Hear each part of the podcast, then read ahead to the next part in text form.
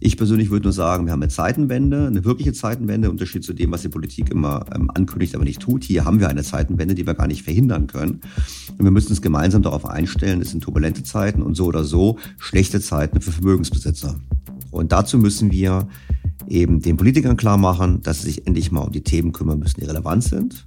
Also quasi ihnen zeigen, kommt wir haben eine andere Agenda, als die ihr denkt, die wichtig wäre, um die nächste Wahl zu gewinnen. Passt euch an, dann gewinnt die nächste Wahl. Hallo und herzlich willkommen zu einer neuen Ausgabe von Handelsblatt Disrupt, dem Podcast über neue Ideen, Disruption und die Zukunft der digitalen Welt. Mein Name ist Sebastian Mattes und ich begrüße Sie wie immer ganz herzlich aus unserem Podcaststudio hier in Düsseldorf. Wir sprechen hier im Podcast ja mit den wichtigsten Köpfen der deutschen und der internationalen Wirtschaft, den bekannten und weniger bekannten Innovatorinnen und Vordenkern, spannenden Leuten aus der Politik und ich lade immer wieder auch mal Ökonomen ein, um über die aktuelle wirtschaftliche Lage zu diskutieren.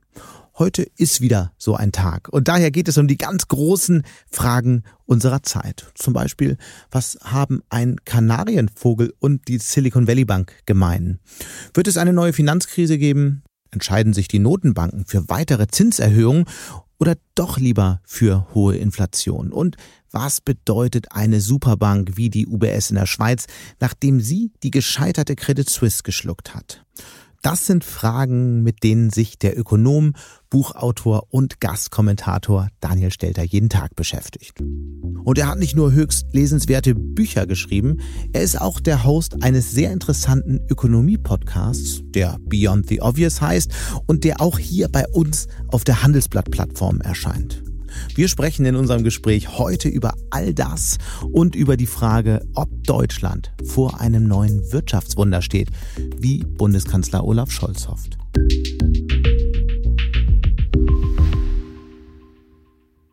Und damit jetzt zu meinem Gespräch mit dem Autor und Podcaster Daniel Stelter. Hallo, Herr Stelter. Hallo, Herr Mattes.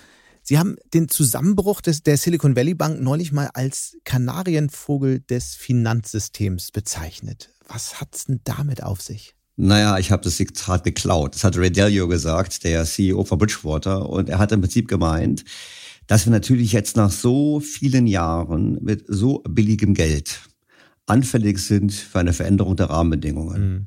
Und das sehen wir ja auch. Und ich glaube persönlich, wir schauen mal auf die Banken. Mir macht mehr Sorgen das, was außerhalb des Bankensystems passiert.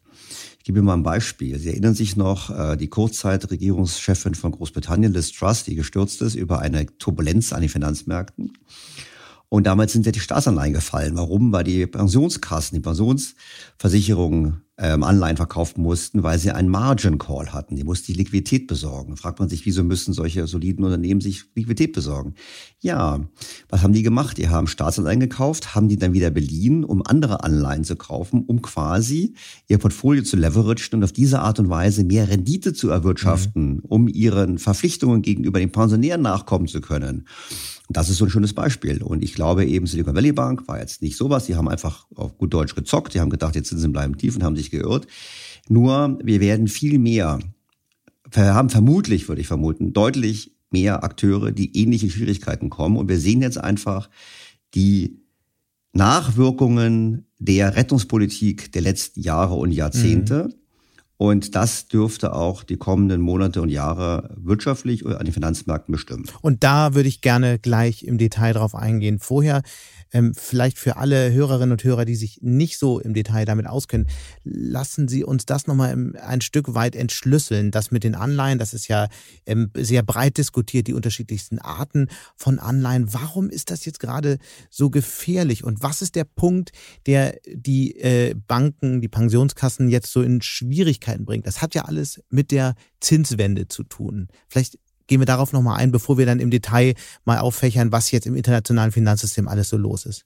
Genau, sollten wir machen. Vielleicht nur ganz los, ganz wichtig, es ist nicht nur Anleihen, sondern es ist alles das, wo man sein Geld längerfristig investiert. Das gehört also auch Immobilien gehören auch dazu, möchte ich gleich vorausschicken. Mhm. Fangen wir mal mit Anleihen an, Aber, sonst wird sehr komplex genau, wir machen zum Start. Es ist ganz einfach, genau. Ich glaube, wir gehen einfach mal zurück ähm, die letzten 40 Jahre. Weil in der Tat, um zu verstehen, wo wir heute sind, muss man 40 Jahre zurückgehen. Mhm. Wir hatten äh, 1982 einen Höhepunkt bei den Zinsen in den USA. Äh, Paul Volcker hat die Inflation bekämpft. Damals waren Staatsanleihen ungefähr bei 15 Prozent Zins. Inflation wurde erfolgreich bekämpft, Inflation begann zu sinken, Zinsen begannen zu sinken. Wir hatten dann Veränderungen in der Welt. Sie erinnern sich, die, äh, die Mauer ist gefallen, Osteuropa trat in den Markt ein, China trat in den Markt ein. Also Ökonomen nennen das einen Angebotsschock. Warum? Wir hatten plötzlich hunderte Millionen von Menschen, die bereit waren, länger und härter zu arbeiten für weniger Geld als die Menschen in Industrieländern. Das war ein deflationärer Schock. Und in diesem Umfeld war Inflation kein Problem. Und dann haben sich die Notenbanken auf zwei Dinge verlegt. Zum einen haben sie vor einer Deflation Angst gehabt, völlig zu Unrecht, und haben deshalb gesagt, wir müssen lockerer sein. Und zum zweiten haben sie immer die Finanzmarktstabilität in den Vordergrund gestellt. Und dann passiert es auch. Börsenkrach 87, Asienkrise, Russlandkrise, Südamerika-Krise, Spar eine ganze Fülle von Krisen, New Economy Boom, Blase platzte, 9-11, bis hin zur Finanzkrise hatten wir ein ganz einfaches Muster. Wann immer etwas schief ging an den Finanzmärkten, hat man Geld billiger gemacht und mhm. Liquidität in die Märkte gepumpt. Das heißt, das hat man gemacht, indem Notenbanken zum Beispiel Staatsanleihen gekauft haben, später auch Unternehmensanleihen. Später, aber Staatsanleihen mhm. gekauft haben, das haben sie erst gemacht nach der Finanzkrise. Mhm. Bis zur Finanzkrise ging es vor allem darum, dass sie gesagt haben, wir stellen euch Geld zur Verfügung, wir hauen euch raus.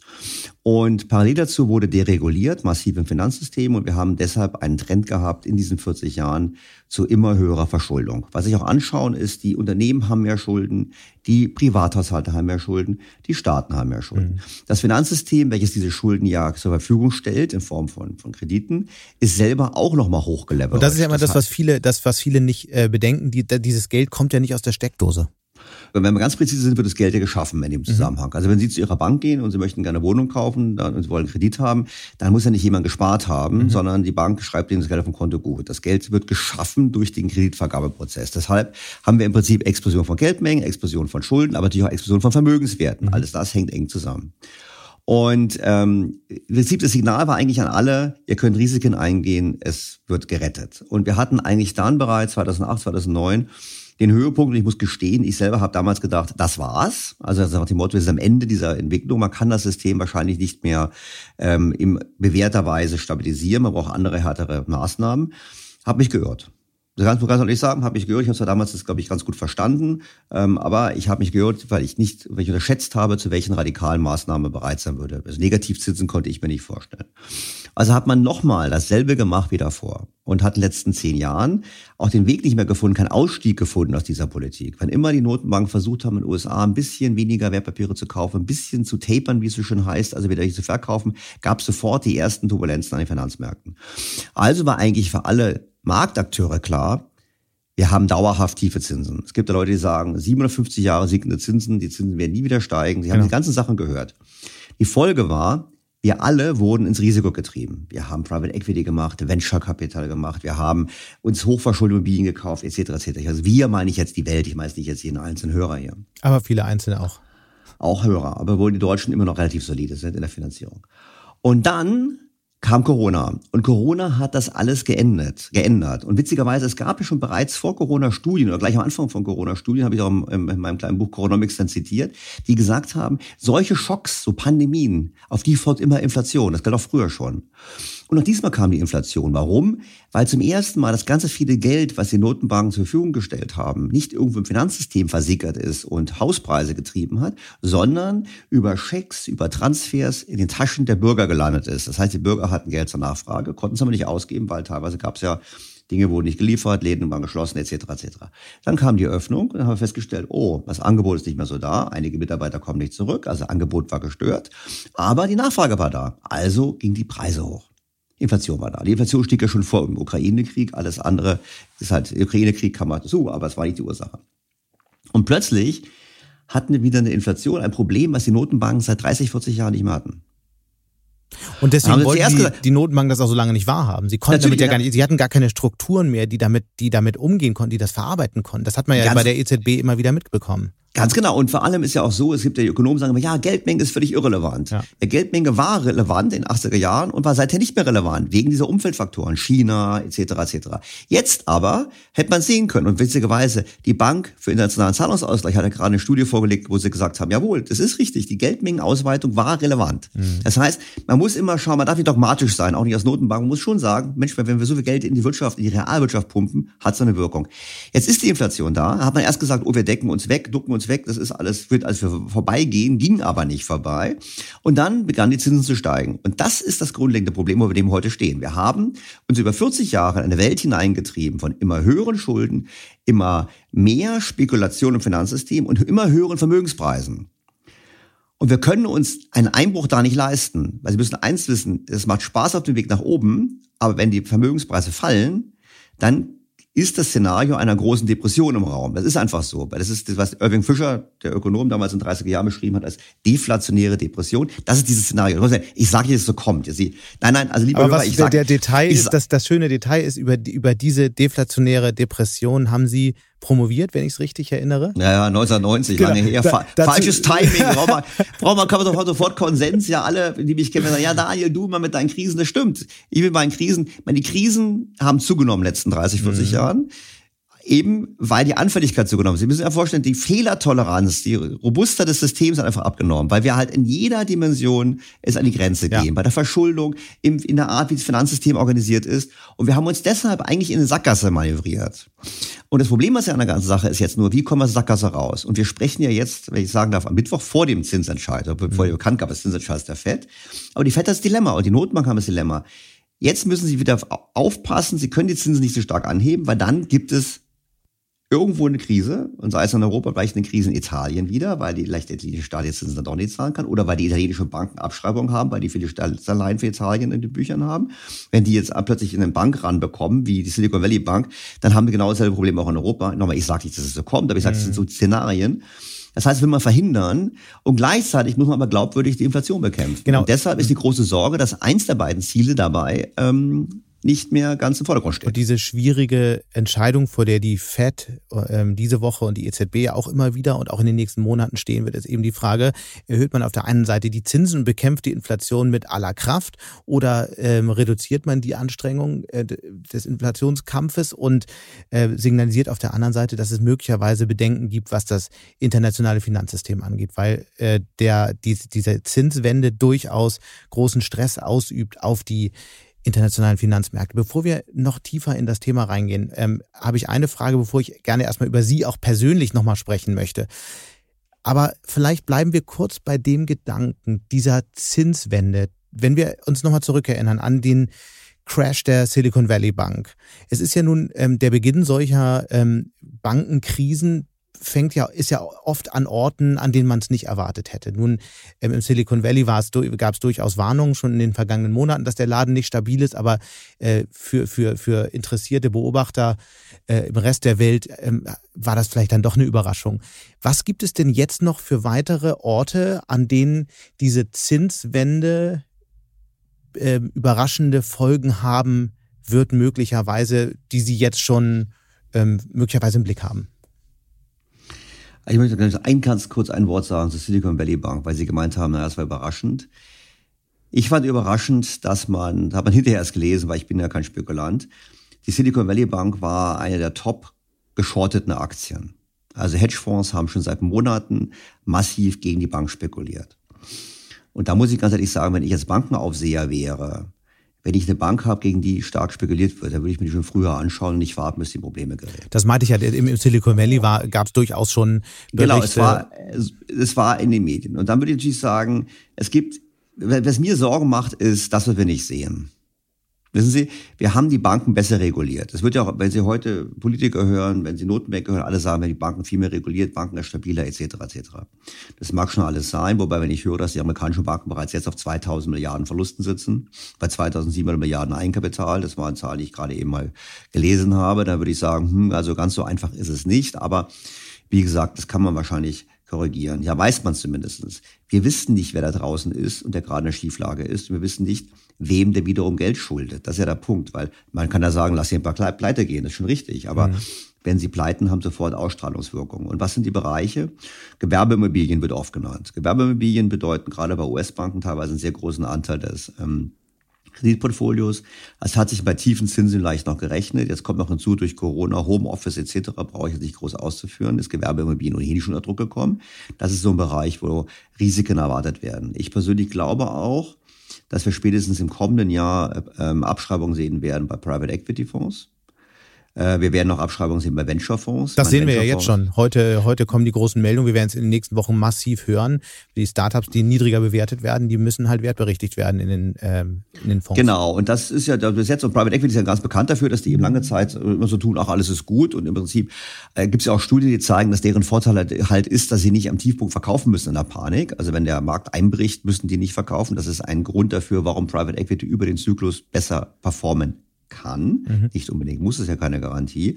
Aber wir werden natürlich auch dort Enttäuschungen sehen. Wir müssen natürlich eins sehen, wir haben also Private Equity anschauen, die haben in den letzten Jahren immer mehr sich gegenseitig die Firmen verkauft ähm, zu höheren Preisen. Und das war natürlich ein Spiel, was gut funktioniert hat, wenn das Geld immer billiger wurde. Wenn wir jetzt wirklich eine Trendumkehr erleben sollten, dann kommen eben diese Geschäftsmodelle alle unter Druck. Und Weil die Private Equity Fonds nicht mehr so billig an Geld kommen wie einst. Genau oder jeder Käufer nicht mehr so. Das ist, warum werden, warum sind die, die Technologiewerte an der Börse so zinsreagibel? Einfach deshalb, weil sie viel Ertrag bringen und das über lange Zukunft. Und da spielt eben die Abzinsung eine Rolle. Also das sind so die Punkte, wo man sich Sorgen machen kann. Also ich kann Ihnen nicht verraten, wo es einbrechen könnte. Ich wüsste es selber gerne und wenn ich es wüsste, dann würde ich wahrscheinlich jetzt nicht hier mit Ihnen plaudern, sondern würde in einem Steuerparadies ähm, in der wärmeren Möglichkeit meine Shorts äh, entsprechend platzieren. Aber lassen Sie uns, bevor, bevor Sie sich auf den Weg in die Sonne machen, vielleicht noch einmal kurz die langen Linien nachzeichnen, die wir gerade so sehen. Wir haben jetzt über viele akute Krisen gesprochen. Sie haben ausgeholt, auch die letzten Jahre nochmal auf den Punkt gebracht. Wenn man das in die nächsten sagen wir, drei, vier Jahre fortschreibt, in was für eine Welt laufen wir da? Was werden wir erleben? Also für mich ist es so, wir haben uns eben, über diese 40 Jahre haben wir uns enorm von der Realwirtschaft entfernt, was Schulden und Vermögenspreise betrifft. Weniger in Deutschland, aber weltweit. Also hatten wir früher welche Schulden von zweimal Bruttoinlandsprodukt, sind jetzt eher Richtung viermal unterwegs. Ähm, weltweit, wenn wir Vermögenspreise betrachten, lagen die früher vielleicht bei dreimal, heute sind bei sechs bis siebenmal Bruttoinlandsprodukt. Was ja auch beklagt wird, dass die Ungleichheit zugenommen hat, weil klar, es profitiert nur derjenige vom Vermögenszuwachs, der auch Vermögen besitzt. Und jetzt brauchen wir eine Annäherung zwischen der Realwirtschaft und den Schulden und den Vermögenspreisen. Das kann aber zwei Wege passieren. Der unangenehme Weg ist Pleiten, Konkurse und tiefe Rezession. Das ist dieses Szenario 30er Jahre, was Gott bewahre nicht passieren sollte, weil keiner kann sich das wünschen. Das richtige Ziel muss doch sein, über Zeit beides aneinander anwachsen zu lassen. Und der eleganteste Weg dazu ist eine höhere Inflation, dass die Realwirtschaft quasi nominal größer wird bei gleichzeitig stagnierenden oder höchstens leicht rückläufigen Vermögenswerten. Das heißt, die Wirtschaft wächst in das viel zu große Gerüst von Schulden und Vermögen hinein. Und das müsste man versuchen zu organisieren. Und ich würde sogar fast glauben, dass die Notenbanken und die Staaten in die Richtung versuchen zu agieren. Das heißt zum Beispiel real weiterhin negative Zinsen. Das heißt finanzielle Repression, also quasi schleichende Enteignung der der Geldvermögensbesitzer. Das heißt, ähm, nicht gerade große reale Rendite für die Sachvermögensbesitzer, aber eben keinen großen Zusammenbruch. Mhm. Das wäre mein Wunschszenario. Ich fürchte aber, dass das Szenario nicht so kommt. Ich glaube eher, wir werden in den kommenden Wochen und Monaten nochmal hier und da ein bisschen Finanzkrisenaspekte erleben. Die Notenbanken werden nicht weiter straffen. Wir werden trotzdem einen Rückgang der Inflationsraten erleben, einfach deshalb, weil die Geldmengen schon seit äh, einiger Zeit deutlich rückläufig wachsen, in, Europa, in den USA sogar schrumpfen.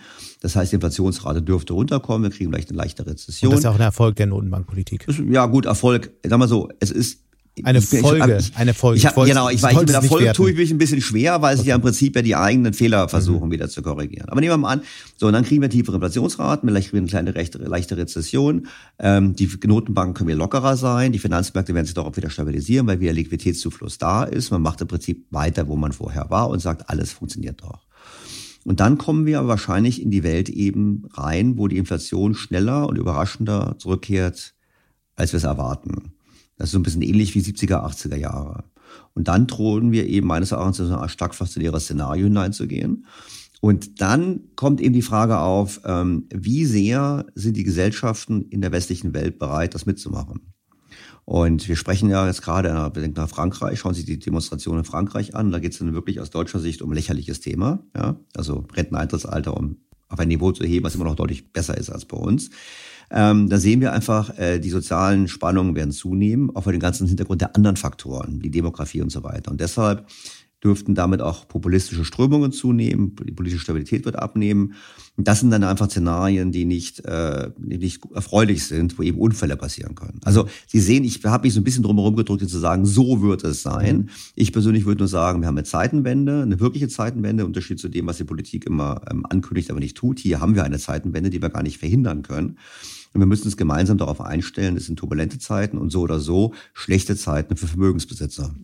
Auf der anderen Seite, das, das ist ein Punkt noch zu, zu ihrer, ähm, zu ihrer Wunsch, äh, zu ihrem Wunschszenario. Eine höhere Inflation trifft natürlich auch diejenigen, die nicht so viel Vermögen haben, weil natürlich ihr Leben teurer wird und die Löhne möglicherweise nicht im gleichen Maße steigen, ist natürlich ein, auch ein höchst unsoziales ähm, Szenario. Das muss man an dieser Stelle und deshalb gibt, erwähnen. Deshalb gibt es auch die, deshalb die Spannung auch zunehmen, wobei ich perspektivisch für die Arbeitnehmer etwas optimistischer bin. Allein aufgrund, also in Deutschland zumindest, allein aufgrund der demografischen Veränderung ja. werden wir in den kommenden Jahren deutlich steigende Löhne sehen, was die Inflation auch ein bisschen mit befeuern wird. Ja. Also vor dem Hintergrund und das ist auch richtig so. Wir haben in Deutschland das Problem, dass seit Jahren die Löhne eigentlich nicht weitgehend auch gestiegen sind. Ich bin keineswegs irgendwie links, aber ich glaube, das ist schon Thema. Und ähm, das muss auch angegangen werden, auch gerade wenn wir denken, äh, dass wir ja auch Fachkräfte aus der Welt anlocken wollen und die gucken sich einfach mal an und schauen, was sie verdienen und schauen vor allem, was hier abgezogen wird und sagen sich, naja, dann gehe ich lieber woanders hin. Rechnen können die nämlich. Sie sind, äh, glaube ich, 1990 bei BCG, bei der Unternehmensberatung eingestiegen. Wie kam es eigentlich damals zur Beratung? Warum nicht Wissenschaft? Weil Sie haben ja, wir haben es äh, besprochen, ähm, Sie, Sie sind Ökonom, Sie haben sich äh, viele Jahre vorher mit ökonomischen Fragen beschäftigt. Hat man dann einfach zu wenig verdient in der Wissenschaft und ist dagegen dann die Beratung? Nein, das, das war nie ein Thema. Ich muss dazu sagen, also ich, ähm, ich, äh, ich bin ja Betriebswirt und habe sich volkswirtschaftlich mich vertieft. Der Punkt ist, glaube ich, erstmal der so, ich kann mit der Volkswirtschaftslehre, so wie sie heute betrieben wird, der mathematischen relativ wenig anfangen. Weil natürlich kann ich mir ein Modell bauen und dieses Modell hinter beweisen, aber das ist alles irgendwo im geschlossenen Kästchen und hat mit der Realität relativ wenig zu tun. Also ich persönlich bin kein großer, großer Fan davon. Und ich finde Beratung eigentlich ganz spannend, wobei ich in die Beratung reingekommen bin aus zwei Gründen. Erstens, ich wusste nicht, was ich sonst hätte machen sollen. und zweitens, alle, von denen ich dachte, sie wären eigentlich ganz gute Studenten, haben sich damals bei McKinsey und BCG beworben. Und da habe ich mir gedacht, ach, machst du das auch mal und da bleibst du drei Jahre, guckst du ein bisschen mal die Welt an und dann ja. gehst du wieder. Das okay. war so meine Idee. Also ich hatte nie die Absicht, länger als drei Jahre bei BCG zu bleiben. Aber 1990 war ja dann auch gerade ökonomisch eine, eine, eine spannende Zeit. Sie haben sich dann in den Jahren da, darauf auch immer wieder mit äh, Krisen beschäftigt. Das hat ja irgendwie Ihr Leben begleitet. Was waren da so die wichtigsten Dinge, die Sie auch gelernt haben, vielleicht auf dem Weg, gerade in den 90er Jahren? Ich muss das vielleicht, bevor wir so sagen, also meine Frau hat mir damals äh, mal, als wir es kennengelernt haben, einen Opernführer geschenkt und hat reingeschrieben, wenn die Krise droht. Also das ist ein Oper, das ist wenn die Krise droht, die Oper zu gehen, natürlich in der Tat. Man kann sich darüber lustig machen und wie gesagt, ich bin derjenige, der sofort zugeben würde, ich habe mich auch immer wieder gehört, so ist es nicht. Ich glaube aber, zu meiner Ehrenrettung, als ich bei BCG angefangen habe, habe ich mich nicht mit Krisen beschäftigt, sondern ich habe mich beschäftigt damals mit Shared Value Management. Das mhm. war damals das Neues.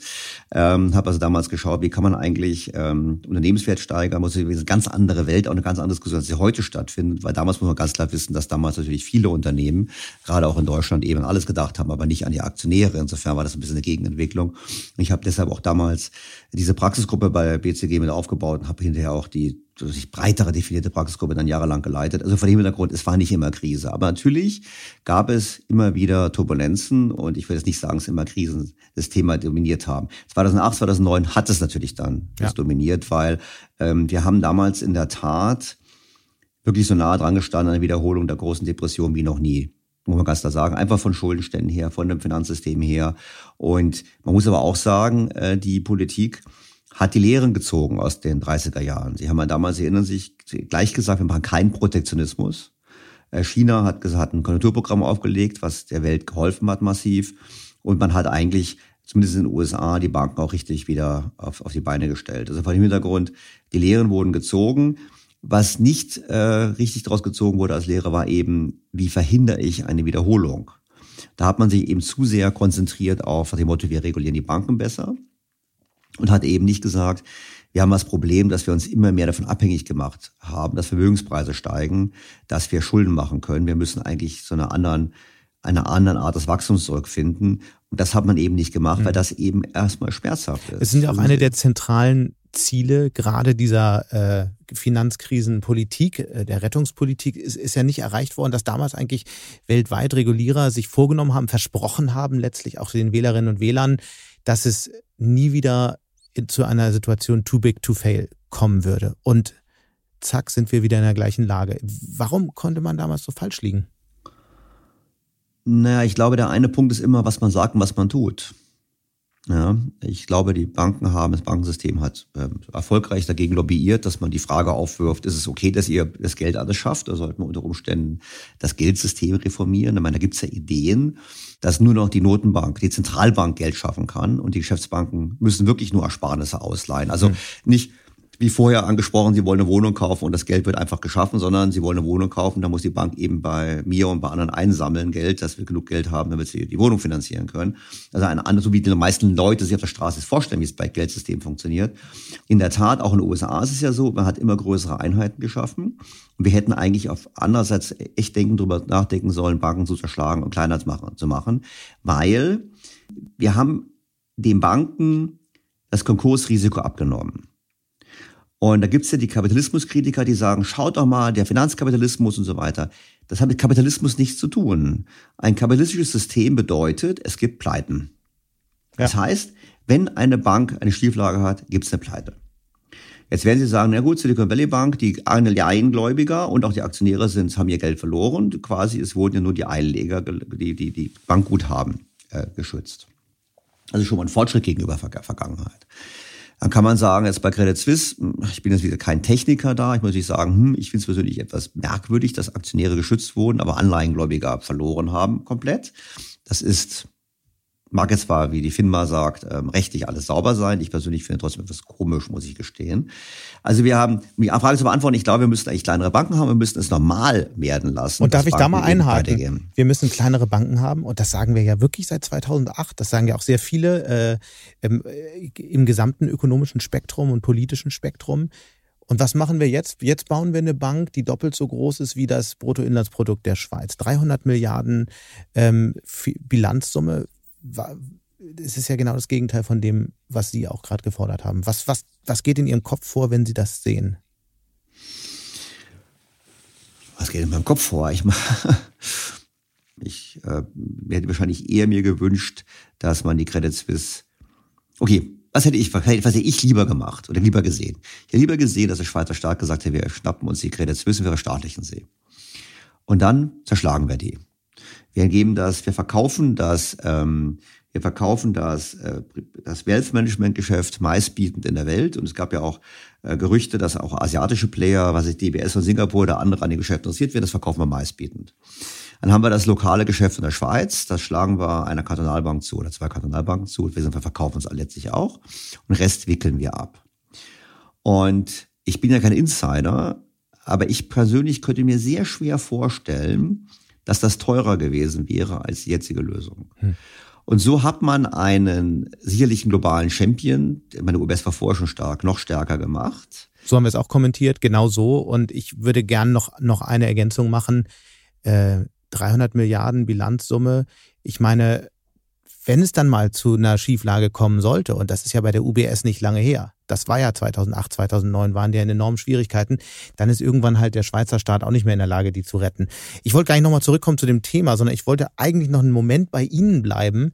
Sie waren dann ja viele Jahre bei BCG, waren dann auch in internationalen Führungsrollen für die Beratung und sind dann 2013 ausgestiegen haben seitdem zahlreiche Bücher geschrieben, einige Bestseller davon und haben einen Podcast aufgebaut, Beyond the Obvious, den ich jeden hier nur empfehlen kann, wo sie ja jede Woche ähm, wirklich sehr tiefgehende, tiefgründige, kritische, kontroverse Gespräche mit Ökonominnen, Ökonomen und anderen wirtschaftlich versierten Menschen ähm, führen.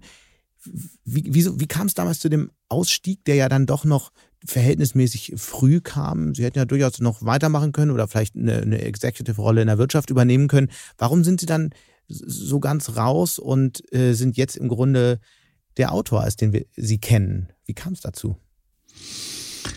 Ja, wie kam es dazu? Also ich habe ja am Eingang, Eingang schon erwähnt, ähm, ich habe 1990 bei BCG angefangen und wollte drei Jahre bleiben.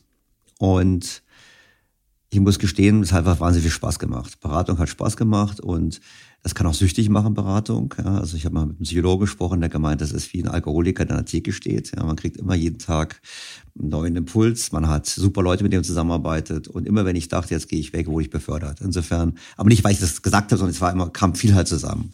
Und in der Tat, ich war dann weltweit neun Jahre für eine Praxisgruppe zuständig, nennt sich Corporate Development. Das halt heute heißt es anders, aber es umfasst damals Corporate Finance, Private Equity, Corporate Strategy, die ganzen Themen.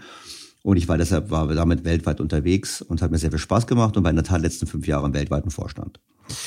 Und jetzt sind natürlich Organisationen wie, wie BCG und andere natürlich wirklich ähm, reine Leistungsorganisationen bis zu einem bestimmten Punkt. Und wenn Sie erstmal in ähm, so einer exponierten Führungsposition dann sind, Führungsgremien, dann spielen natürlich auch andere Faktoren eine Rolle. Da geht es um die Chemie im Thema. In, der Gruppe versteht man sich mit allen gut, versteht man sich nicht gut und so weiter.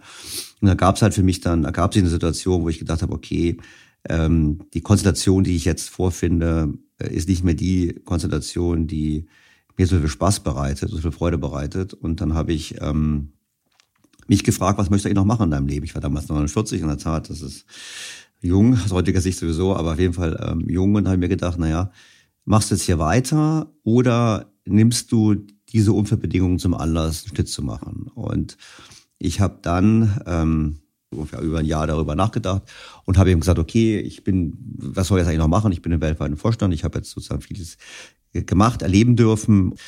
Nachdem das eben vielleicht ein bisschen früher in meinem Leben war, als ich gedacht hatte, war das dann durchaus auch ein Anpassungsprozess. Also ich würde gestehen, es war nicht immer einfach. Ja, das wäre meine Frage gewesen, weil man ist ja, das muss man sich vorstellen, dass äh, sie sind ja, sie kamen ja aus einer Welt, sie sind durch die Welt geflogen, Business First, was auch immer, ähm, kam am Flughafen an, da hat der Fahrer gewartet zum Meeting.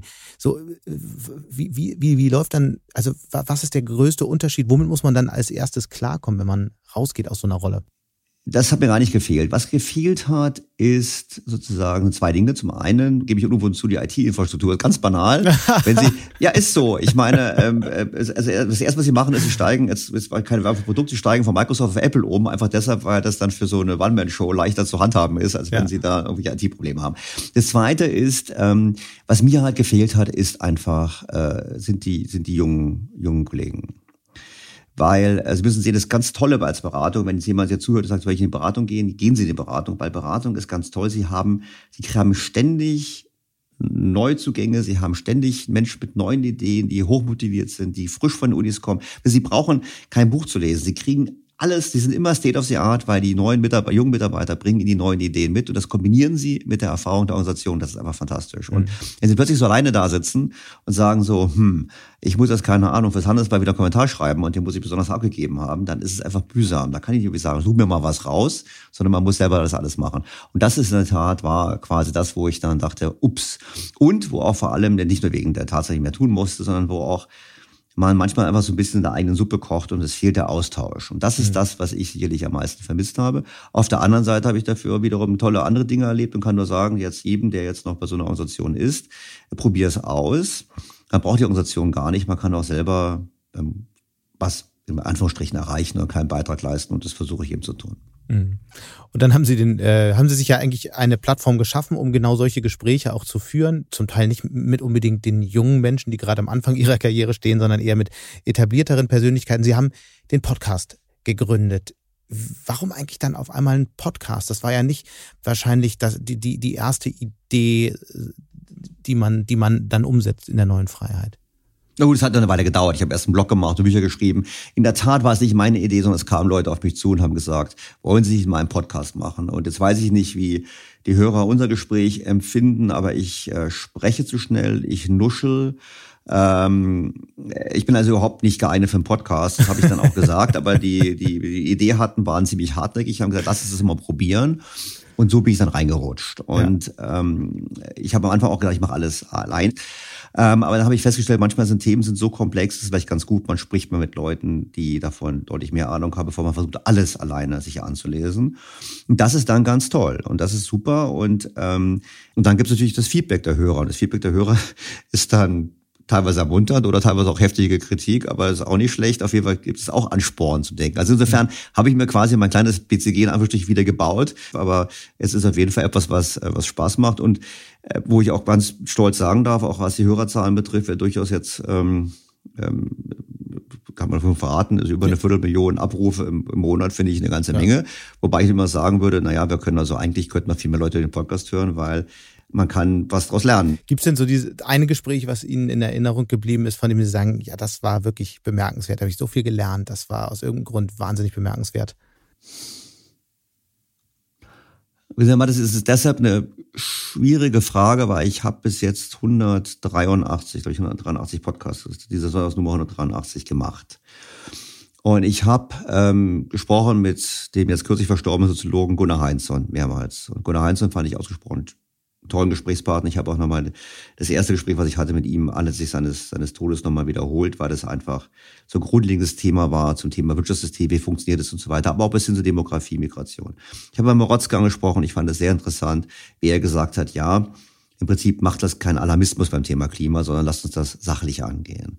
Ich fand auch Frau Herrmann toll. Ähm, es gab also wirklich tolle Gespräche. Ich habe Herrn Svenner Sinn als Gesprächspartner gehabt. Es gab wirklich überwiegend gute Gespräche. Es gab ein paar, wahrscheinlich würde ich mir leichter fallen, Ihnen zu sagen, von wem ich enttäuscht war, aber das sage ich jetzt nicht, weil das wäre der Person, das wäre wäre der Person gegenüber, also wäre der Person ja. gegenüber auch, auch, auch ungerecht. Ich glaube, ja. es gibt sehr spannende, äh, sehr spannende Gedanken und generell muss ich feststellen, was mich auch freut, weil ich ja meistens dann volkswirtschaftliche Themen bespreche, dass das Interesse sehr groß ist. Also wenn ich dann mhm. die Zuschriften bekomme von Lehrern oder auch von Schülern, auch von Schulklassen, die die teilweise behandeln, dann sage ich mir, das ist eigentlich das, was ich möchte. Weil ich möchte ja, dass wir gemeinsam mehr über Wirtschaft nachdenken. Weil das, was wir immer hören und was so groß auch Schlagzeilen produziert wird, auch, auch beim Handelsblatt, was keine Kritik an Ihnen ist, was, das Medium ist halt so, dann doch oftmals nicht ähm, gründlich genug hinschaut. Und ich mhm. versuche das zu tun wohl wissend, dass ich keineswegs perfekt bin. Und natürlich habe ich auch einen Bias, das gebe ich auch ganz klar zu, aber das merkt man dann. Und ich möchte einfach, dass die Hörer selber sich eine Meinung bilden können. Ich finde es interessant, gerade beim, beim Podcast, das erlebe ich auch, wir bekommen auch recht viele Zuschriften und ähm, insbesondere eben auch, wie intensiv dann so Gespräche verfolgt werden. Ich kriege dann häufiger mal ein Feedback, hey, an der Stelle, da hätte man unbedingt noch diese oder jene Frage stellen sollen, da war ich jetzt enttäuscht, dass das Gespräch da geendet hat. Oder Mensch, da haben sie es aber dem äh, Gesprächspartner, der Gesprächspartnerin zu einfach gemacht. Also das ist schon, äh, zeichnet dieses Medium aus, das kann ich, kann ich nur unterstreichen. Sie haben dann, ähm, wir haben schon immer wieder ähm, gestriffen, viele Bücher geschrieben und es geht in, in Ihren Publikationen ähm, erstaunlich oft tatsächlich um Krisen. Unser Gespräch drehte sich auch ein bisschen darüber, woher eigentlich Ihr Hang zu Krisen? also, es wird immer mal Revue passieren. Also ich, also erstens kann ich natürlich sagen, ich bin, Sie wissen ja, der, der Pessimist ist ein glücklicher Mensch, weil er wird öfters positiv überrascht. und das trifft natürlich erstmal zu. Und darüber hinaus würde ich sagen, es stimmt eigentlich nicht. Es gab sicherlich eine Weichenstellung in den 90er, in den 80er Jahren, wo ich eben, oder Ende der 80er Jahre, wo ich mich eben beschäftigt habe für meine Doktorarbeit mit dem Thema deflationäre Depression, 30er Jahre und eben die Ursachen analysiert habe und gesagt habe, alle, die behaupten, das ist heute nicht mehr möglich, die erzählen nicht die Wahrheit. Wir haben heute anderes Instrumentarium, aber es gibt eben Probleme. Und gleichzeitig habe ich halt damals erkannt, Verschuldung, ähm, wie wir schon vorher besprochen haben, mhm. macht ein System einfach anfällig. Und wenn ich halt dann sehe, wie die Verschuldung immer höher geht und wie die Krisen zunehmen, dann würde ich sagen, oho, diese These, dass das System anfälliger wird, stimmt. Und dann können Sie mir gegen entgegenhalten, aber die These, dass wir mit umgehen können, stimmt auch. Und dann würde ich sagen, ja, das ist richtig, aber die Frage ist halt, wie weit. Ansonsten habe ich mich mit zwei Büchern mit Deutschland beschäftigt mit Märchen vom reichen Land äh, und einem Traum von einem, von einem Traum von einem Land. Und da würde ich sagen, naja, das sind keine Krisenbücher, ähm, außer sie halten mir vor, dass ich eben darauf hingewiesen habe, dass das, was Politiker uns erzählen, wie gut wir dastehen, schlichtweg nicht stimmt. Ich meine, wär, das ist eigentlich eher Krisenpräventionsbücher, würde ich, würd, ich, ich würde es auch gar nicht als Vorwurf verstanden wollen wissen. Ich will ja nicht ausschließen, dass wir Journalisten uns manchmal auch mit Krisen beschäftigen und dass es auch unsere Aufgabe ist.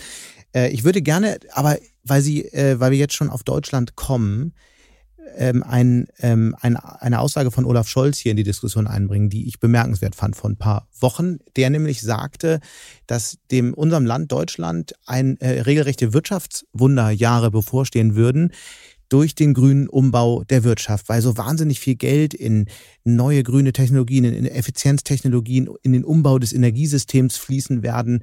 Und das werde große Wachstumskräfte entfalten. Nun erinnern wir uns, Wirtschaftswunderjahre, die Zahlen haben viele noch in Erinnerung, sieben bis acht Prozent Wachstum pro Jahr.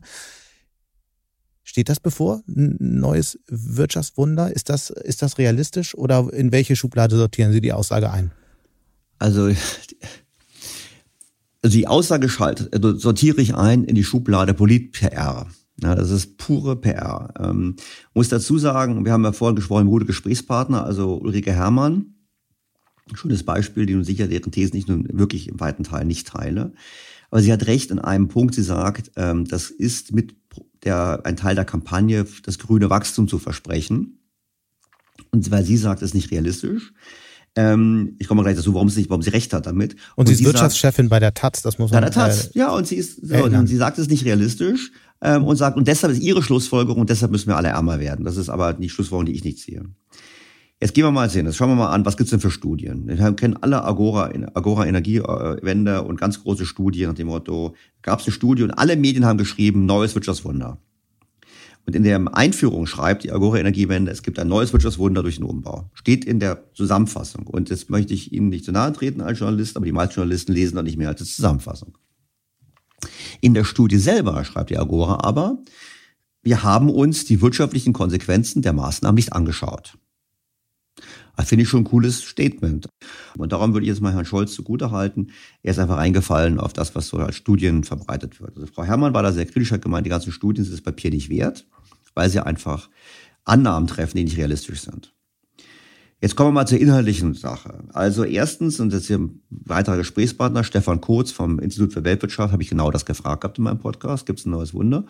Und er hat natürlich gesagt, das erste, was passiert, ist folgendes. Wir schaffen ja nicht mehr Produktionspotenzial. Also wenn wir jetzt ähm, ein Kohlekraftwerk abschalten, was eigentlich noch funktionsfähig ist, und durch ein Windrad ersetzen, hat sich ein Produktionspotenzial Deutschland überhaupt nichts geändert. Eine Ersatzinvestition. Das heißt, es führt nicht zu mehr Wohlstand, es ist einfach nur eine andere Verwendung des heutigen Geldes. Das muss man vielleicht aber erklären, weil eine Anlage, die vorher funktioniert hat, die noch vielleicht noch nicht abgeschrieben war, wird ersetzt durch eine andere Anlage und dadurch entsteht kein Wachstum, sondern es wird einfach das eine durch genau. das andere und. Und, und, und, und durch die Ausgabe für das Windrad, das kann man tätigen, da fehlt uns das Geld aber für was anderes. Dann investiert vielleicht man halt nicht woanders oder. Für eine Investition, die Wachstum produziert hätte, weil es in neue Technologien gegangen wäre oder so. Ja, oder, oder meinetwegen auch Konsum. Also man kann ja auch sagen, naja gut, dann konsumieren wir alle weniger, weil wir mehr in Windräder investieren. Also vor dem Hintergrund, dieser Umbau alleine schafft es kein Wirtschaftswunder. Das zweite ist, ähm, was führt denn zu hohen Wachstumsraten? Die hohen Wachstumsraten führen zwei Faktoren. Das eine ist, dass möglichst viele Menschen arbeiten oder möglichst viel Arbeit erbracht wird. Jetzt wissen wir aber, dass die Erwerbsbevölkerung in Deutschland ab diesem Jahrzehnt schrumpft. Da könnte man was gegen tun. Man könnte relativ mit ganz einfachen Hebeln könnte man das komplett kompensieren. Also mit etwas mehr Wochenarbeitszeit, etwas mehr Jahresarbeitszeit, etwas mehr Lebensarbeitszeit. Wir können dieses Jahrzehnt völlig problemlos stabilisieren.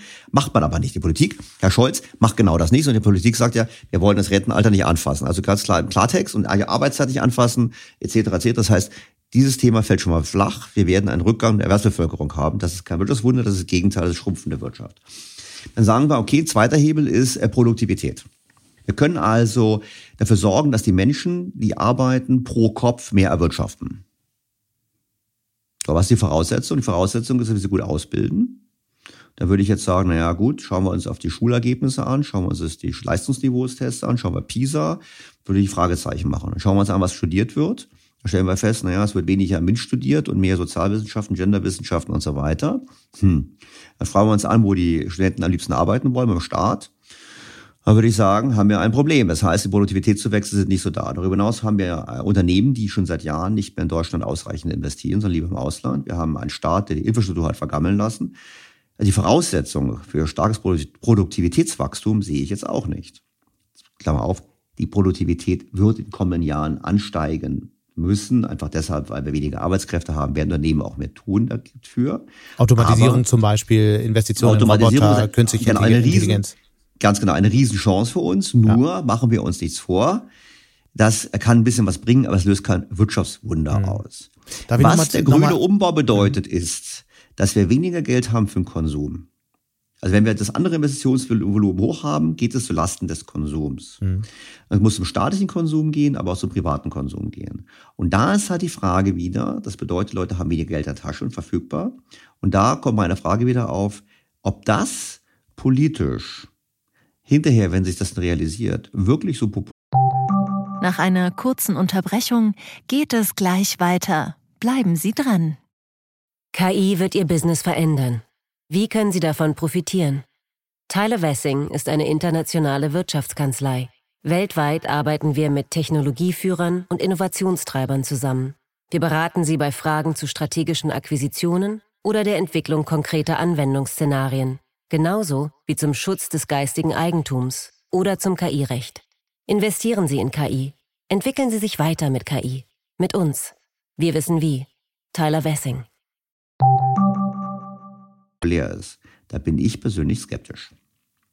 Ich würde gerne mal zu dem ersten Punkt, den Sie genannt hatten, zurückkommen. Da sagen ja nun äh, die Verfechter der Wirtschaftswundertheorie, man muss ja nicht gleich von dem Wirtschaftswunder sprechen, aber zum Beispiel Monika Schnitzer, die äh, mit, äh, Mitglied im Sachverständigenrat, hat hier im Podcast argumentiert vor ein paar Monaten, dass wir schon eine Effizienzrevolution sehen werden. Die Unternehmen Energie wird teurer, äh, CO2 muss eingespart werden und das erfordert auch eine neue Art von Technologie und in die muss investiert werden und gerade deutsche äh, und europäische Unternehmen liefern halt diese Technologie ganz besonders häufig. Und das würde schon dann zu Wachstum führen.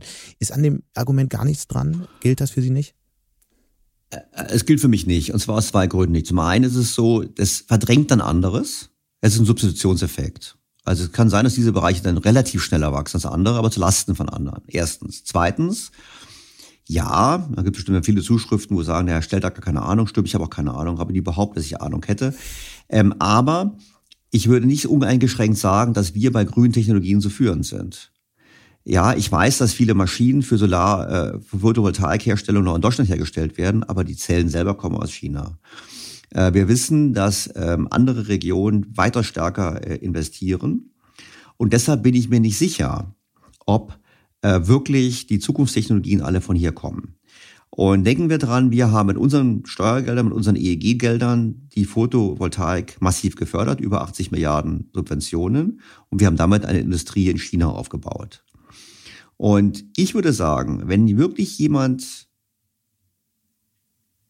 die Absicht hat, ein Wirtschaftswunder zu erzeugen, lass uns mal bescheidener sagen, einen positiven Wohlstandseffekt zu erzielen aufgrund der Transformation Richtung Klimaneutralität, lass mal so formulieren, wenn das wirklich jemand wollte, dann würde er aufhören, Elektroautos zu subventionieren, würde aufhören, irgendwie Verbrennermotoren zu verbieten sonst was, sondern würde ganz einfach eins machen.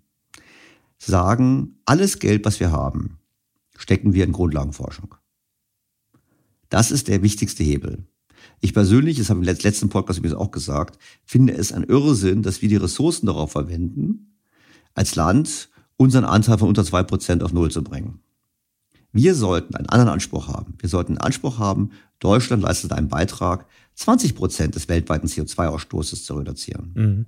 Und um das zu tun, geht es um Technologie und Innovation und ähnliche Dinge. Und deshalb habe ich gesagt, da sollten wir das Geld investieren. Und dann haben wir in der Tat beides. Dann können wir Wohlstand sichern und können Klimaschutz betreiben. Nur das macht keiner. Und dann sage ich Ihnen ganz ehrlich, wenn ich hingehe und mich darauf konzentriere, Windräder aufzustellen, Atomkraftwerke abzuschalten, Elektroautos zu subventionieren, Verbrennermotoren zu verbieten, äh, Ölheizung und ähnliches zu verbieten. Und ich glaube, so ein Wirtschaftswunder auszulösen, nein, was du damit machst, ist im Prinzip, du reduzierst Wohlstand, weil du heutigen Konsum reduzierst, um vorhandene Assets zu ersetzen. Und das teilweise auch noch sehr ineffiziente Art und Weise. An der Stelle äh, könnte man, glaube ich, sehr lange diskutieren, weil natürlich die, die ähm, Vertreter der Klimabewegung ähm, sagen, das wird alles viel zu lange dauern und wir müssen jetzt schnell reagieren. Ich glaube, die Zeit haben wir leider nicht, weil ich würde gerne noch einen anderen. Ich glaube, also, da muss ich auch, eine Sache, ja. nochmal, ich bin ja auch kein Klimaleugner. Wenn es wirklich darum geht, möglichst schnell etwas zu tun, dann muss man pro Euro, den man einsetzt, die maximale Menge an CO2 sparen. Und dann kann ich Ihnen ein Beispiel, das 9-Euro-Ticket hat man ausgerechnet, pro Tonne eingespartes CO2 war ungefähr 1600 Euro. Wenn Sie ein Zertifikat kaufen, kostet es 80 Euro. Ganz banal. Wir müssten dann hingehen müssen sagen, wir machen globale Aufforstung, wir helfen, was ich, das, wenn es wirklich mhm. darum geht, dann muss man so denken und nicht sagen, wir machen jetzt hier ineffiziente und ineffektive Maßnahmen, die zwar schöne Bilder für die Kamera produzieren, aber dem Klima nicht helfen. Sorry, muss man schon sagen. Absolut. Ähm, ich würde trotzdem, mir, der, mir ist dieser letzte Punkt total wichtig. Wir haben ja angefangen, über die, das äh, Wirtschaftswunder, das vermeintliche Wirtschaftswunder in Deutschland zu sprechen. Ich würde gerne die Frage mal umdrehen. Was müsste denn jetzt passieren, damit so ein Wirtschaftswunder entsteht. Und deswegen würde ich gerne hier nochmal die wichtigsten Ideen und vielleicht auch ähm, Gedanken äh, von Ihnen hören, die auch vielleicht neu sind in den letzten ähm, zwei Jahren dazugekommen sind, weil Sie sich ja schon länger mit dem Thema beschäftigen. Was sind so die Themen, die Sie jetzt anpacken würden, äh, wenn Sie in der Regierung wären? Wissen Sie, Herr Mattes, das Problem ist, dass das total langweilig ist was ich Ihnen jetzt erzähle, weil Sie werden sofort sagen, boah, das, das klingt nach einem super Schluss. Jetzt verlieren wir die Leute sofort.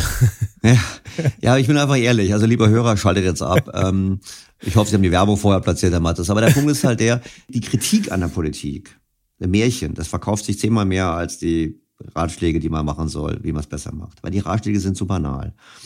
Erstens Erwerbsbevölkerung. Wir müssen einfach das Thema angehen. Wir müssen die Jahresarbeitszeit erhöhen.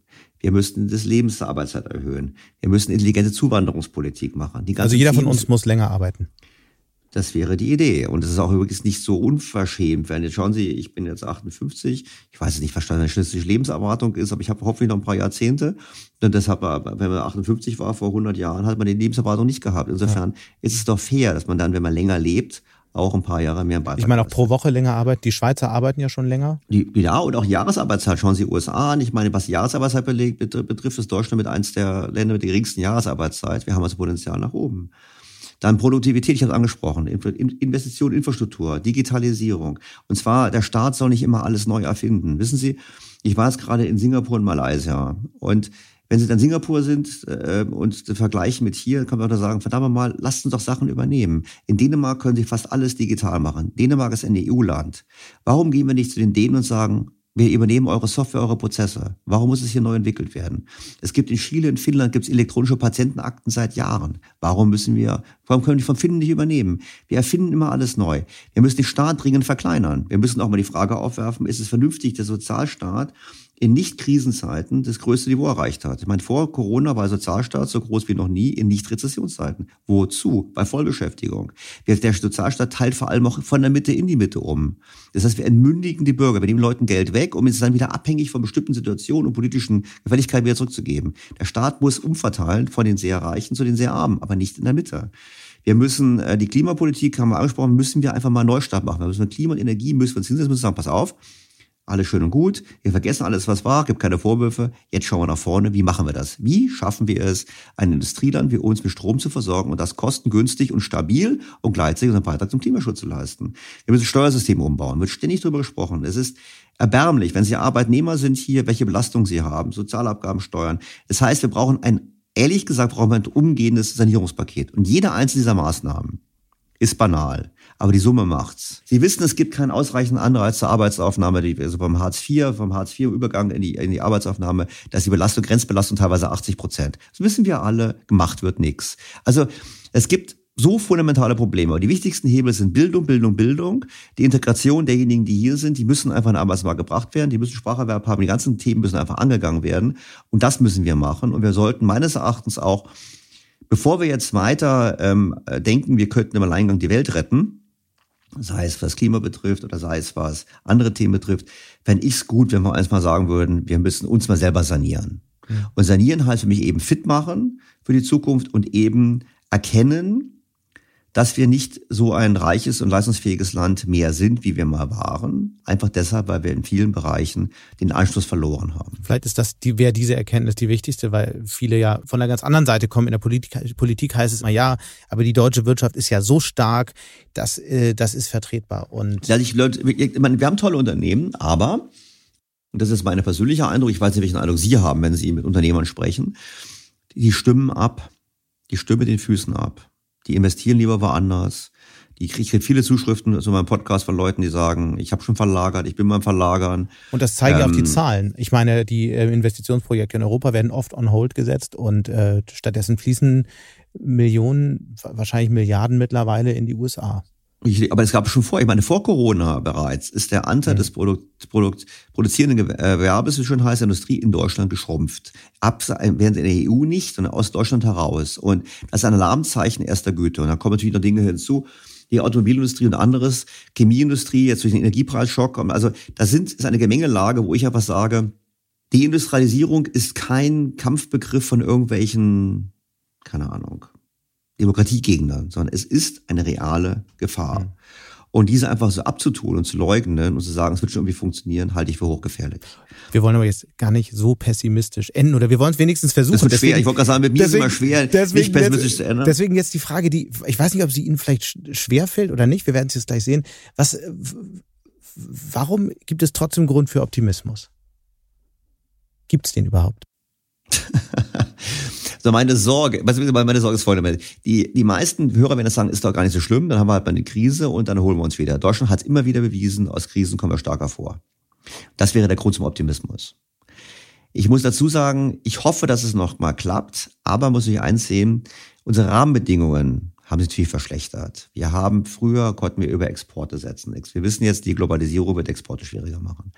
Und früher hatten wir auch noch eine demografische Dividende und die fällt jetzt weg. Weil jetzt setzt eben die Alterung ein. Und diese Alterung, das ist so wie so, wie so ein erkaltendes Herz in der Wirtschaft. Und deshalb, mein Optimismus ist, dass wir heute miteinander gesprochen haben, in der Hoffnung, dass das wieder viele Leute erreicht. Und ich würde halt mal sagen, gerade jetzt, viele, die jetzt vielleicht im Gespräch am Ende sagen und nicken und sagen, jawohl, die beiden haben ja recht. Die sollten dann nicht sagen, es ist total blöd hier, ich wandere aus, und die sollten sagen, ähm, ich schreibe mal Bundestagsabgeordneten und sag mal, ändert was. Weil wir müssen als Bürger uns einfach einbringen und aktiver sein. Und wenn dann Leute sagen, ja gut, die Nichtwähler, das ist ja schon Protest. Nein, nicht wählen ist auch nicht der richtige Protest. Ich glaube, Grund zum Optimismus gibt, dass wir, glaube ich, noch genug Leute haben, die sagen, wir bleiben hier, wir wollen einen Beitrag leisten, aber jetzt wird es auch Zeit, dass wir mal dieses Thema richtig angehen. Und dazu müssen wir eben den Politikern klar machen, dass sie sich endlich mal um die Themen kümmern müssen, die relevant sind. Also quasi ihnen zeigen, Kottmer, wir haben eine andere Agenda, als die ihr denkt, die wichtig wäre, um nächste Wahl zu gewinnen. Passt euch an, dann gewinnt die nächste Wahl. Und das wäre meine Hoffnung. Wir haben es noch geschafft. Wir haben den äh, optimistischen Bogen jedenfalls halb hinbekommen. Ich danke ganz herzlich für dieses Gespräch, Herr Stelter. Äh, bis zum nächsten sollten wir nicht wieder anderthalb Jahre vergehen lassen. Es war sehr spannend. Es ist viel passiert seitdem. Wir wissen, es wird viel passieren in den nächsten Wochen und Monaten. Wir wissen nur nicht genau was. Aber bis dahin, äh, ich werde auf jeden Fall Ihren Podcast weiter verfolgen. Ich kann Ihnen nur noch mal an dieser Stelle sehr, sehr empfehlen. Hören Sie rein und ich sage ganz herzlichen Dank, schöne Grüße nach Berlin. Ich danke Ihnen. Und damit sind wir auch schon wieder am Ende von Handelsblatt Disrupt.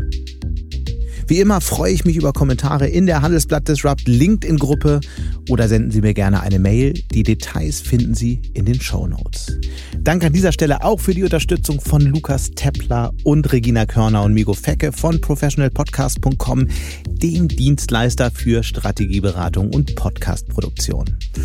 Wenn Sie grundsätzlich immer auf dem Laufenden sein wollen, dann testen Sie doch gerne unser Handelsblatt Vorteilsangebot.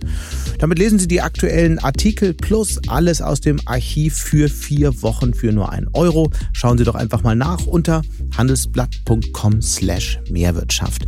Die Details dazu finden Sie in den Show Notes. Wir hören uns dann nächste Woche Freitag wieder. Bis dahin wünsche ich Ihnen interessante digitale, aber natürlich auch analoge Zeiten. Ihr Sebastian Mattes.